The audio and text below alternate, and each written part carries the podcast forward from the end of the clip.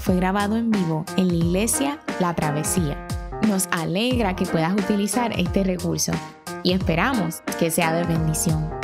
Queremos que sepas que nuestra más profunda convicción que no importando cuán útil sea esta grabación, nunca podrá sustituir la experiencia de pertenecer a una iglesia local. Sería un placer tenerte junto a nosotros en la travesía, pero de no poder ser así, nos gustaría ayudarte a encontrar una congregación donde puedas pertenecer y servir. Una vez más, nos alegra que puedas utilizar este recurso.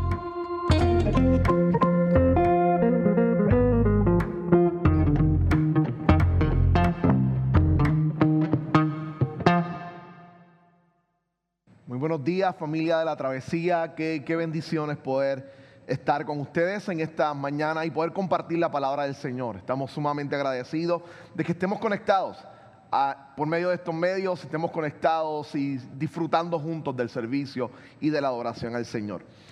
Hoy comenzamos una nueva serie de sermones y esta nueva serie de sermones lleva por título La fe que trabaja. Vamos a estar basando esta serie y vamos a estudiar juntos desde aquí eh, la epístola de Santiago. Y este libro es un libro sumamente interesante, sumamente interesante, uno de los más interesantes en el Nuevo Testamento. Santiago, el hermano menor de Jesús, se convirtió rápido en uno de los líderes principales de la iglesia. Se convirtió en el pastor de la iglesia de Jerusalén. Mientras Pablo y Pedro empezaron a viajar el mundo conocido para dispersar y propagar el mensaje del Evangelio, Santiago se quedó en Jerusalén para alentar, consolar, aconsejar, en fin, para pastorear a los primeros cristianos. Cuando miramos el libro de Hechos nos damos cuenta que hay un suceso que marca lo más probable el contexto de esta carta. Esteban, uno de los primeros grandes líderes de la iglesia, es asesinado inicia desde las esferas estatales una persecución en contra de todos los cristianos. Algunos de ellos empiezan a escapar de Jerusalén para salvar su vida y corren a diferentes lugares del imperio romano para poder vivir. Empiezan de nuevo a conseguir trabajo, a buscar casa. De nuevo tienen que comenzar de nuevo. Lo único que se llevan es su fe en Cristo Jesús. Y Santiago como un buen pastor está sufriendo y sintiendo este momento de prueba que ellos están atravesando y decide consolarles o enseñarles cómo deben actuar en medio de ese problema. Y esta palabra actuar va a ser bien importante en la carta de Santiago y en esta carta que vamos a estudiar. Mientras otras cartas dedican mucho tiempo a presuposiciones teológicas sobre la fe, Santiago dedica espacio a presuposiciones sobre cómo vivir la fe. En otras palabras, Santiago no solo le preocupa la fe que confesamos, sino cómo vivimos esa fe que confesamos. Y sobre todo en contextos de adversidad, de pruebas, de aflicción. Cómo nuestra fe informa y cómo nos lleva a actuar de manera diferente y distinta. Eso va a ser lo que va a llenar la vida y la idea de Santiago. Así que en este momento Santiago va a ver cómo trabajamos con, con nuestro carácter y con nuestra vida en ese contexto. Creo que esta carta es súper relevante para nosotros, piénsalo. En la medida en que nos enfrentamos a una temporada de huracanes que, como oraba José Elías, pareciera haber comenzado bien temprano y retando y intimidando a muchos de nosotros. Mientras nos encontramos en una segunda alzada de casos de COVID en nuestro país, con un gran temor ante el alza de muertes, de, hospitalizaciones, mientras las noticias de la situación económica constantemente amenazan la seguridad de, de nuestro sustento, mientras no sabemos cómo va a comenzar el semestre escolar, ni en la escuela pública y tampoco en los espacios privados, este año ha sido un año difícil y todavía no acaba. Ahora Santiago está preocupado en cómo tú y yo vamos a salir de esta temporada. Y nos va a pedir que salgamos cambiados, con un carácter transformado a la imagen de Cristo Jesús. ¿Cómo podemos lograr eso? Santiago no pierde tiempo. Y en el primer capítulo decide presentarlo. Para esta ocasión yo quiero leer la Biblia, así que quiero que usted la busque ahí donde está, aplique o busque la aplicación, pero no la voy a leer yo este, en este instante. La leeré con ustedes, pero quiero, hay alguien que me va a acompañar y como estamos conectados nosotros desde nuestras casas, hay un invitado especial para que lea la escritura y nos acompañe. Así que le voy a pedir al equipo técnico que nos presente a nuestro hermano y entonces leemos la palabra del Señor. Siervo de Dios y del Señor Jesucristo, a las doce tribus que están en la dispersión, salud. Hermanos míos, tened por sumo gozo cuando os halléis en diversas pruebas, sabiendo que la prueba de vuestra fe produce paciencia. Mas tenga la paciencia su obra completa, para que seáis perfectos y cabales, sin que os falte cosa alguna.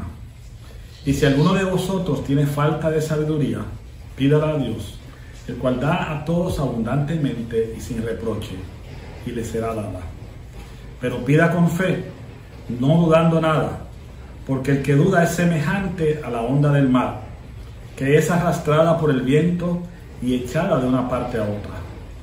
No piense pues quien tal haga que recibirá cosa alguna del Señor. El hombre de doble ánimo es inconstante en todos sus caminos.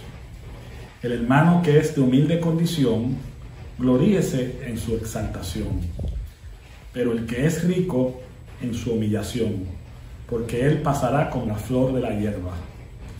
Porque cuando sale el sol con calor abrasador, la hierba se seca, su flor se cae y perece su hermosa apariencia. Así también se marchitará el rico en todas sus empresas.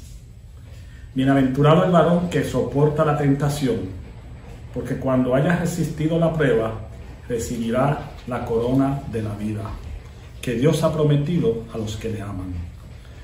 Cuando alguno es tentado, no diga que es tentado de parte de Dios, porque Dios no puede ser tentado por el mal, ni Él tienta a nadie, sino que cada uno es tentado cuando en su propia concupiscencia es atraído y seducido.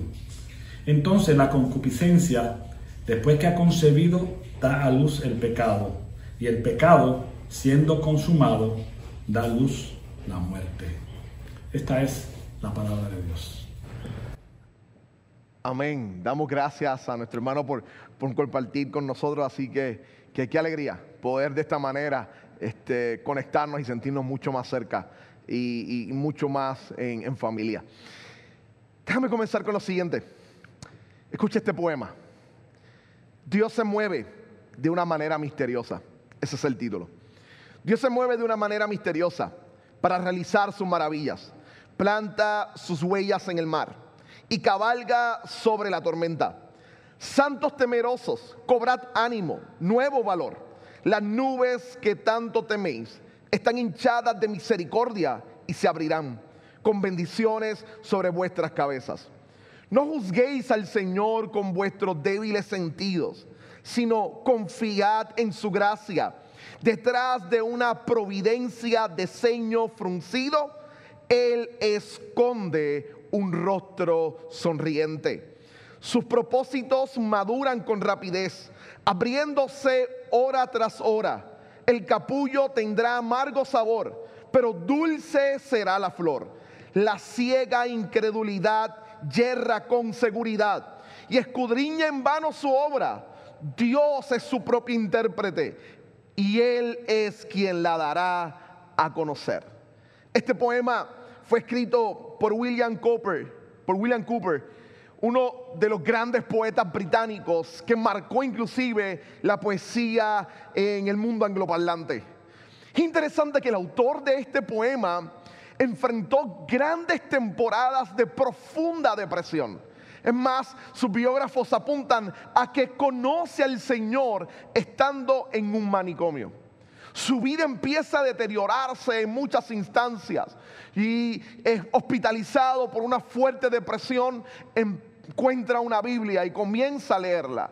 Y es parte de su reflexión sobre Dios quien lo ayuda a sobreponerse a una enfermedad que le acompañó hasta su muerte fue la ayuda de otros hermanos en la fe los que le dieron fortaleza para ver el rostro sonriente de Dios, aún en medio de malas temporadas, aún en medio de una vida llena de cicatrices, aún en medio de una vida llena de dolor y de adversidad, Él logró ver el rostro sonriente de Dios. Ese es el tema que quiero ponerle al sermón de hoy el rostro sonriente de Dios. Luego de escuchar el pasaje que acabamos de oír y darnos cuenta que Santiago empieza a hablar sobre la prueba y sobre cómo somos probados constantemente, cuando nos referimos a temporadas de adversidad como esta, urge en nuestro corazón poder ver y encontrar a Dios sonriendo y ayudándonos en medio de la adversidad. Santiago tiene mucho que decirnos con relación a eso. Así que este pasaje quiero, quiero compartirlo esencialmente en tres partes. La primera, quiero que veamos la razón de la prueba. Segundo, quiero que veamos eh, las herramientas para la prueba. Santiago no solamente nos va a decir la razón de la prueba, sino que nos va a dar herramientas para utilizarlas en medio de la prueba. Y luego quiero culminar hablando sobre la esperanza en la prueba. Comencemos con la primera, la razón de la prueba. Santiago comienza este, esta, esta porción bíblica de una manera bien intensa.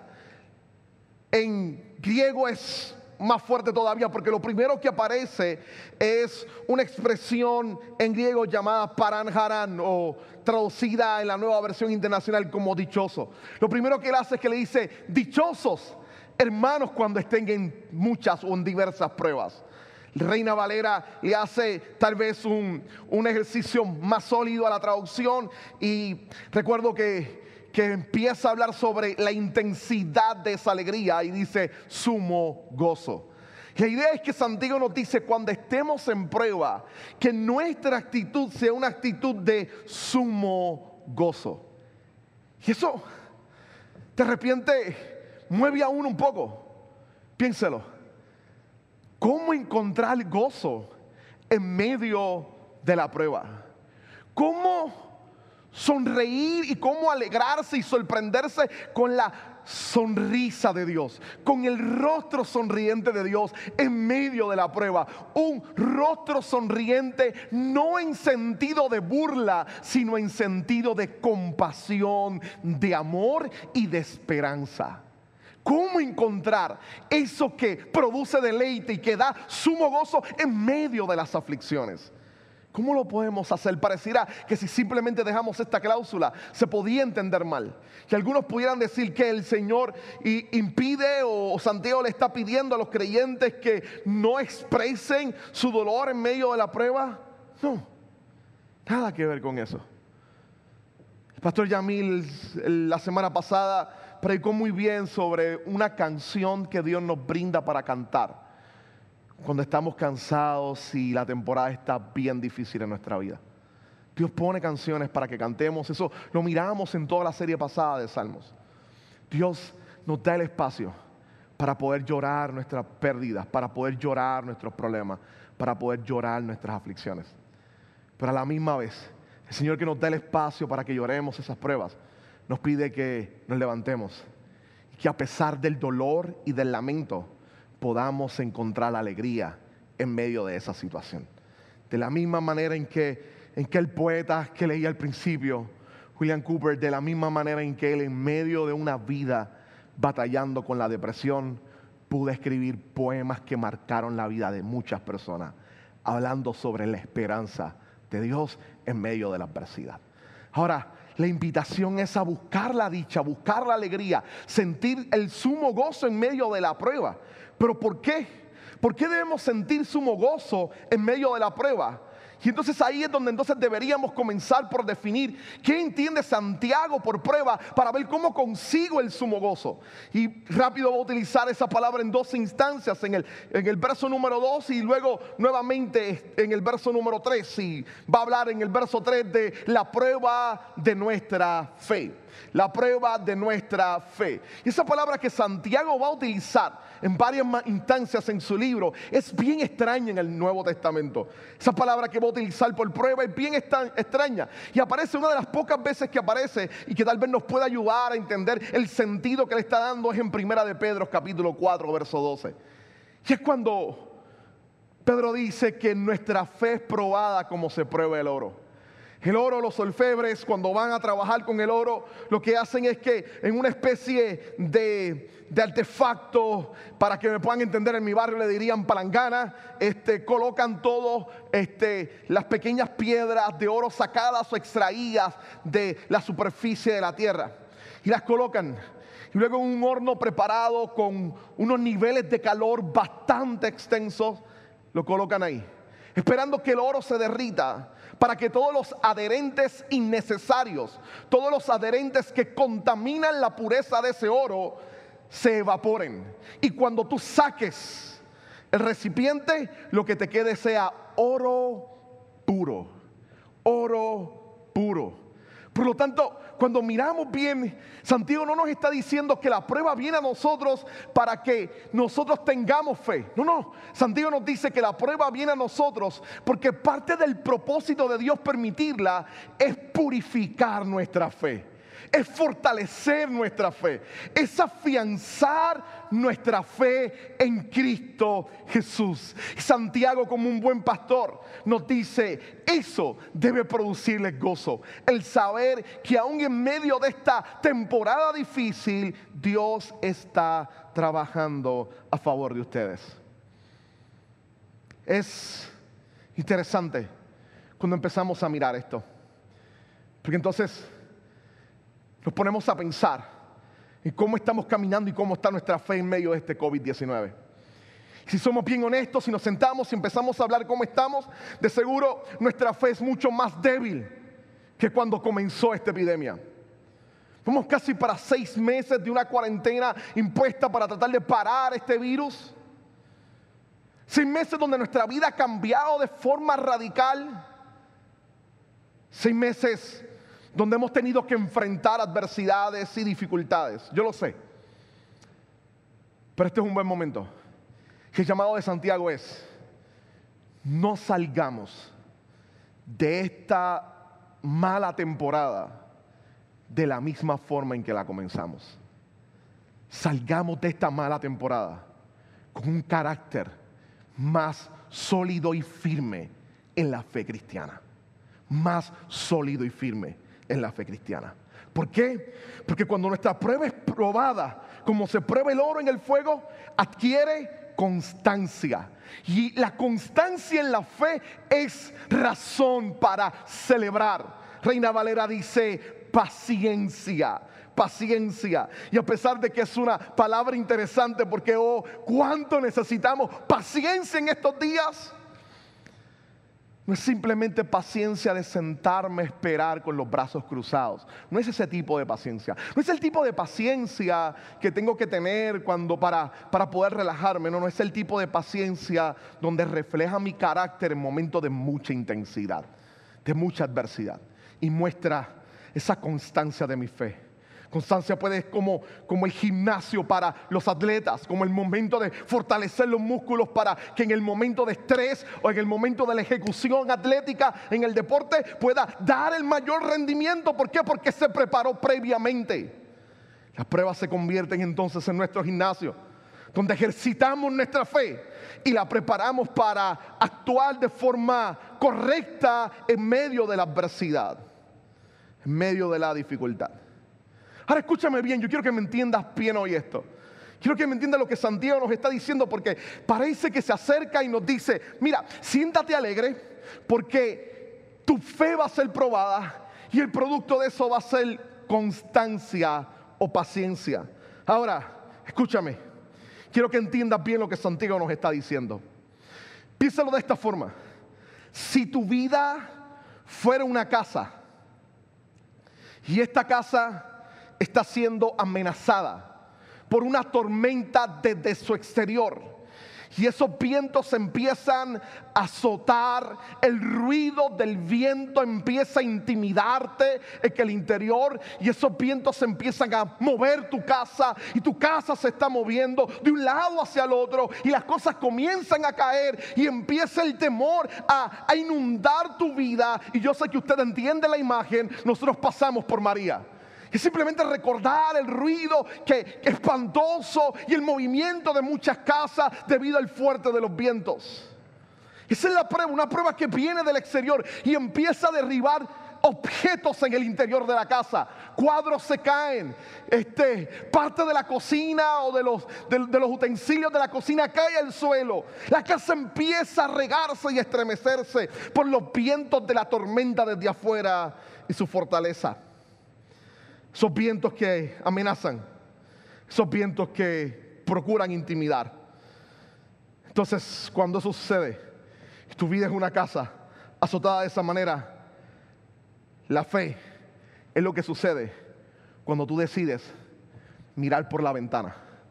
Y cuando tú miras por la ventana, afuera ves a Dios y lo ves más grande que tú y más grande que la tormenta. Tú abres la ventana y ves a Dios más grande que tú y más grande que la tormenta.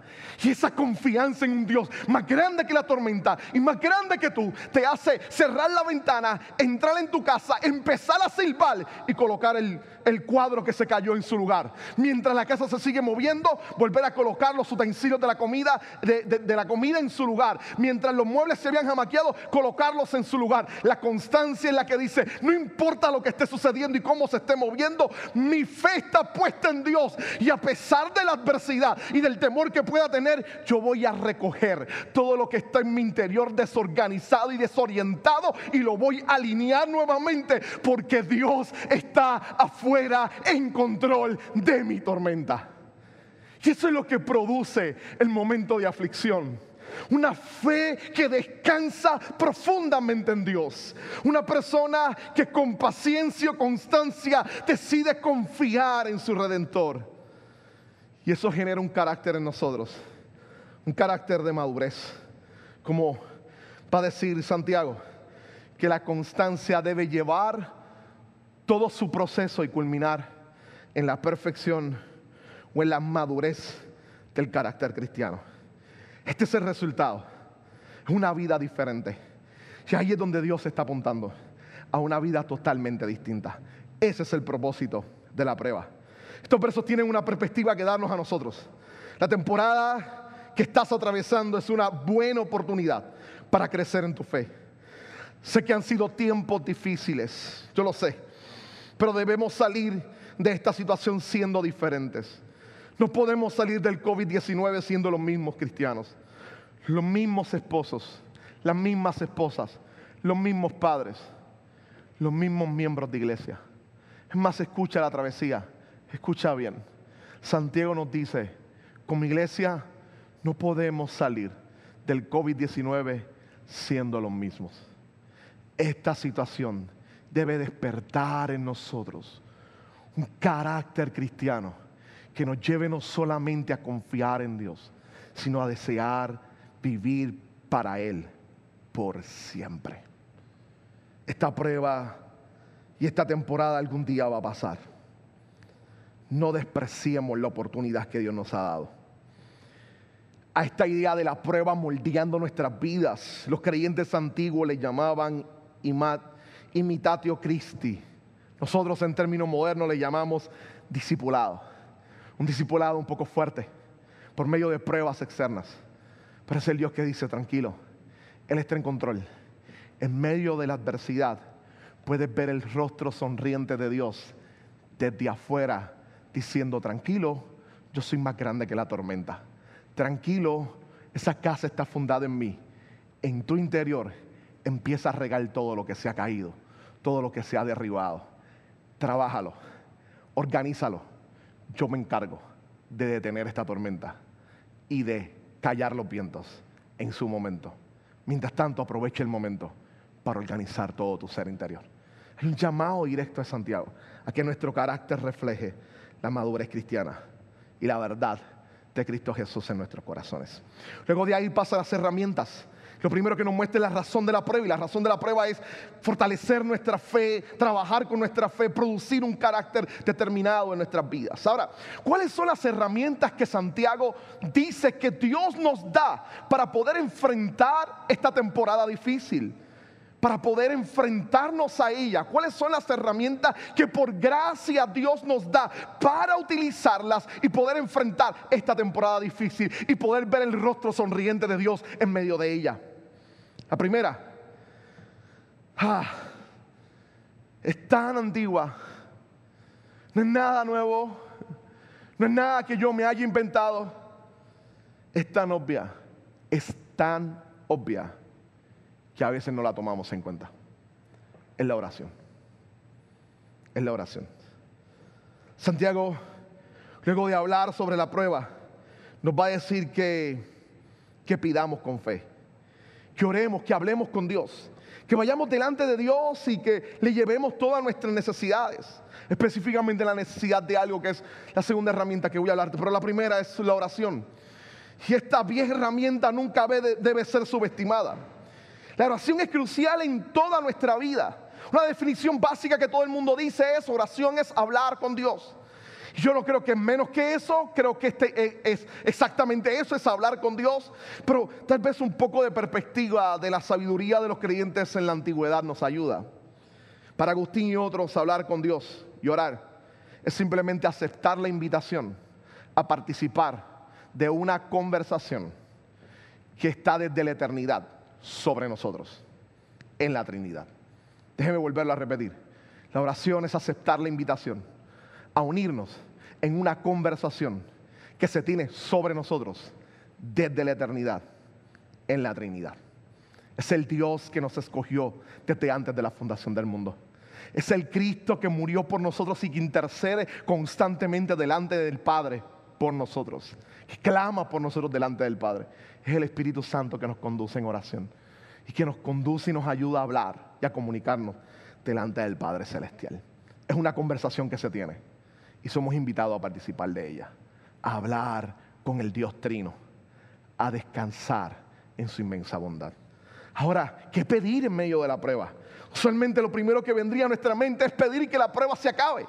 Y yo sé que muchos de ustedes han doblado sus rodillas en varias ocasiones mientras la llamada del trabajo llega a tu teléfono diciéndote que las horas se han reducido, mientras la llamada de tu jefe te llama tal vez peor para decirte que he tenido que despedirte, mientras los clientes empiezan a darse de baja y tu negocio empieza a afectarse, mientras sientes la desesperación de todo lo que está ocurriendo, tal vez has empezado a clamar con tu corazón, Dios, ¿hasta cuándo? ¿Cuándo vas a terminar con esto? Termina esta prueba, esta dificultad, este tiempo difícil.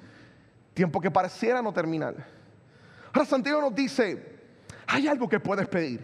Algo que puedes pedir que Dios te va a conceder y que va a hacer que potencialices el tiempo en tu prueba.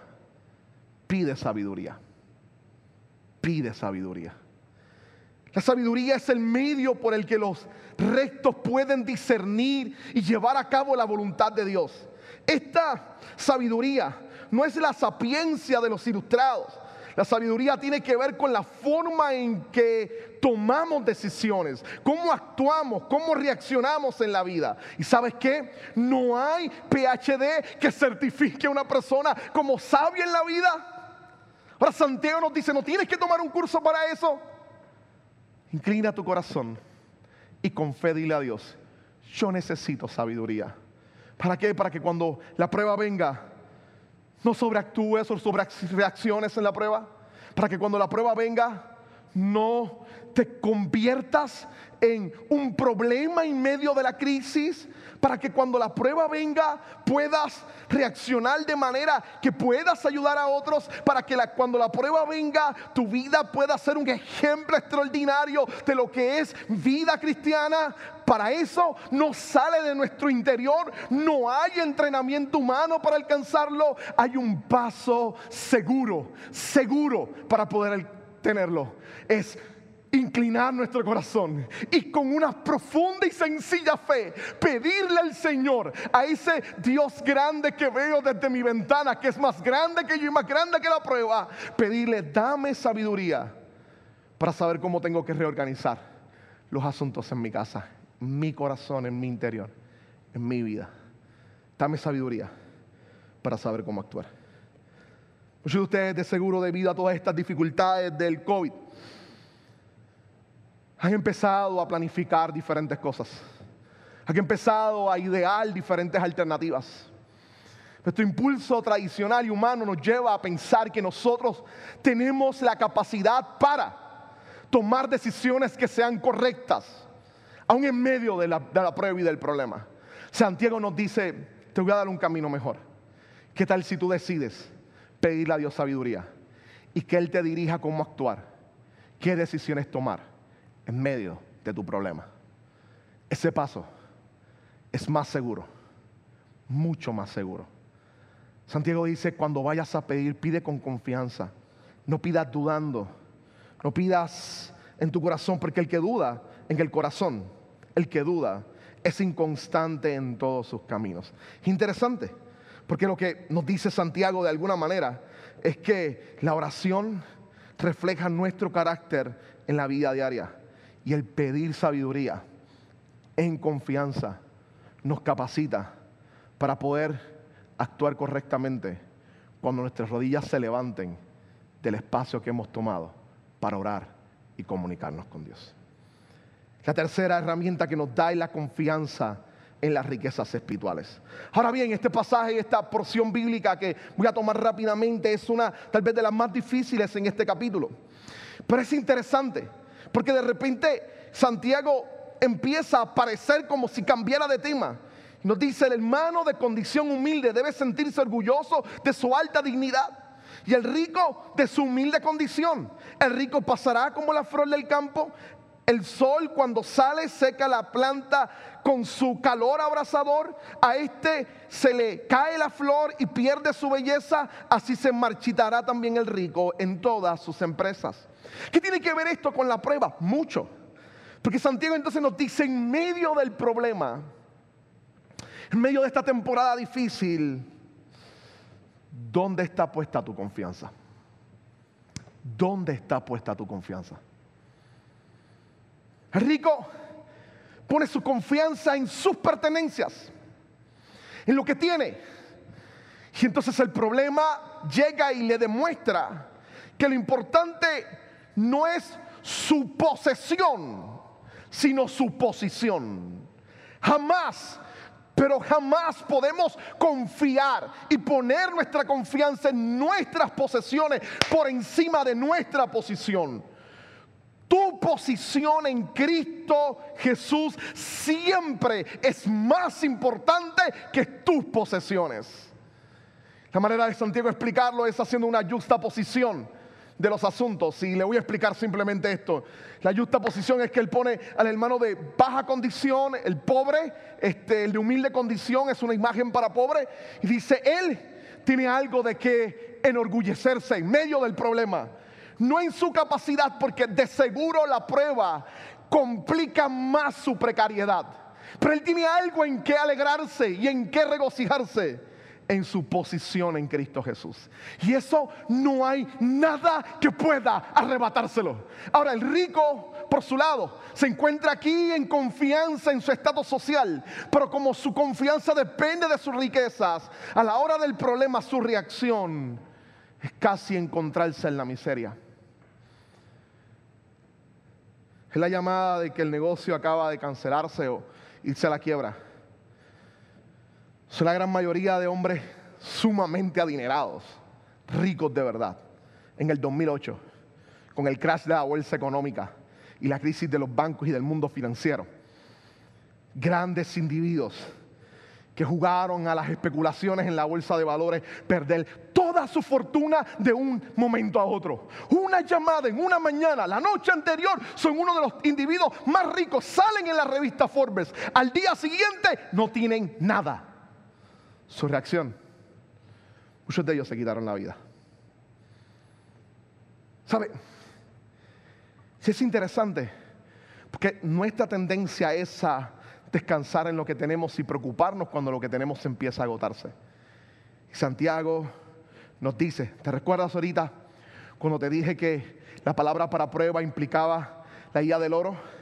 Entonces lo que Santiago nos dice es, Dios no solo prueba nuestro metal, Dios también prueba nuestras riquezas.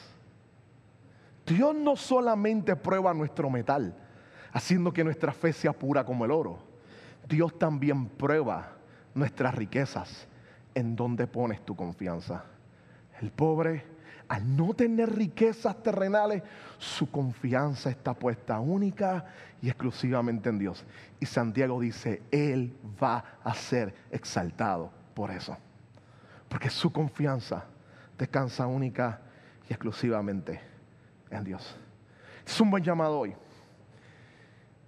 Porque yo sé que, y quiero tener un tono muy pastoral en este instante. Yo sé que para muchos de ustedes es sumamente difícil. Este año va a cerrar como uno de los peores años. Aquellos que tienen negocios, aquellos que a duras penas están buscando cómo sobrevivir, aquellos que sus horas han sido acortadas o como te decía ahorita o peor, han perdido el empleo. Este año pareciera ser un año difícil. Y va a cerrar, no ha terminado, y va a cerrar tal vez siendo uno de los peores años en tu vida adulta. Esto es un buen momento para sentarte y pensar, ¿dónde está mi confianza? ¿En las riquezas adquiridas por mi fuerza o en mi posición en Cristo Jesús? Mi posición en Cristo Jesús me ayuda a enfrentarlo todo y nadie puede quitarlo. Aun cuando pierda mis riquezas, mi lugar en Cristo Jesús, nada puede arrebatarlo. Nada puede arrebatarlo. Nada puede arrebatarlo. Puedo ver el rostro sonriente de Dios en ternura y en amor, abrazándome y dejándome llorar, pero al mismo tiempo sentir gozo, porque estoy en Cristo Jesús. Y nada, ni lo alto ni lo bajo, ni ninguna otra cosa creada, me podrá separar del amor de Dios que es en Cristo Jesús, Señor nuestro. Lo último que Santiago nos va a dar en este instante es la esperanza en la prueba. Son sus últimos versos. Esperanza en la prueba. Ya te hablé la razón de la prueba, te hablé de las herramientas de la prueba, la oración, la sabiduría y la confianza en los recursos, en las riquezas espirituales de Dios, no en nuestras fuerzas materiales o nuestras capacidades materiales. Déjame culminar hablando sobre la esperanza en la prueba. Santiago comienza esta sección diciendo algo interesante. Dichoso el que resiste la tentación porque al salir probado recibirá la corona de la vida que Dios ha prometido a quienes lo aman. Y pareciera Santiago ser un excelente entrenador. Que en medio del problema, mientras nuestros músculos se están cansando, Él sabe que podemos dar más. Y mientras nuestros músculos se cansan, se acerca a nosotros para motivarnos. Sigue esforzándote, vas a lograrlo. Este, problema o esta prueba lo pasamos y se acerca como un entrenador a darnos motivación. Pero la motivación que nos da no es en obtener algo momentáneo. Nos dice, sabes, sigue resistiendo, sigue enfrentando, sigue peleando. Que lo que te espera es un futuro seguro en las manos del Dios de gloria. Esa salvación eterna nadie te la puede arrebatar. Y eso debe darte fuerza para seguir peleando en medio del problema. Déjame decirlo de la manera más básica. Lo que Santiago está diciendo es, sigue peleando. No permitas que esta situación del COVID-19 te derrumbe.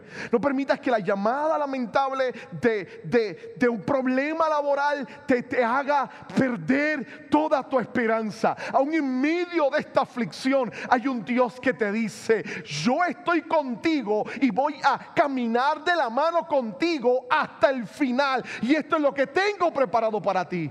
Un futuro sin COVID. Un futuro sin pérdidas de empleo y desigualdad, sin enfermedad. Un futuro asegurado cuando el Señor regrese a transformar todas las cosas para gloria de su nombre. El mismo espíritu y deseo de José Elías en la oración. Ven a restaurar todo ya, Dios. Santiago te dice, sí, que esa sea tu oración, vamos. Dile al Señor, ven a restaurar todo ya. Y mientras logras vislumbrar esa restauración, sigue caminando y enfrentándote todo cada día de tu vida. La motivación y la esperanza futura apunta hacia afuera, hacia esa esperanza de lo que Dios va a hacer.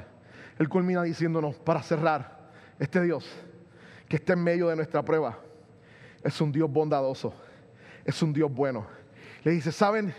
No digan que Dios los tienta, porque Dios no puede ser tentado y tampoco Él tienta a nadie sino que las tentaciones que surgen en medio de la prueba, ese deseo a claudicar, ese deseo a molestarme con mi esposa, ese deseo de gritar, de hablar mal, ese deseo de querer perder la fe, esas actitudes que surgen en medio de la prueba y de la adversidad que llega a nuestra vida, ese deseo de no querer conectarme los domingos en el servicio de la iglesia y desvincularme de toda la vida congregacional. Eso que refleja y que empieza a salir. Te dicen, es ahí donde está todas las tensiones que estás viviendo. Tu Dios es un Dios bueno. Y Él ha prometido estar contigo. En palabras de Santiago. Mis queridos hermanos, no se engañen. Escucha bien esto. Esto es una buena manera para cerrar.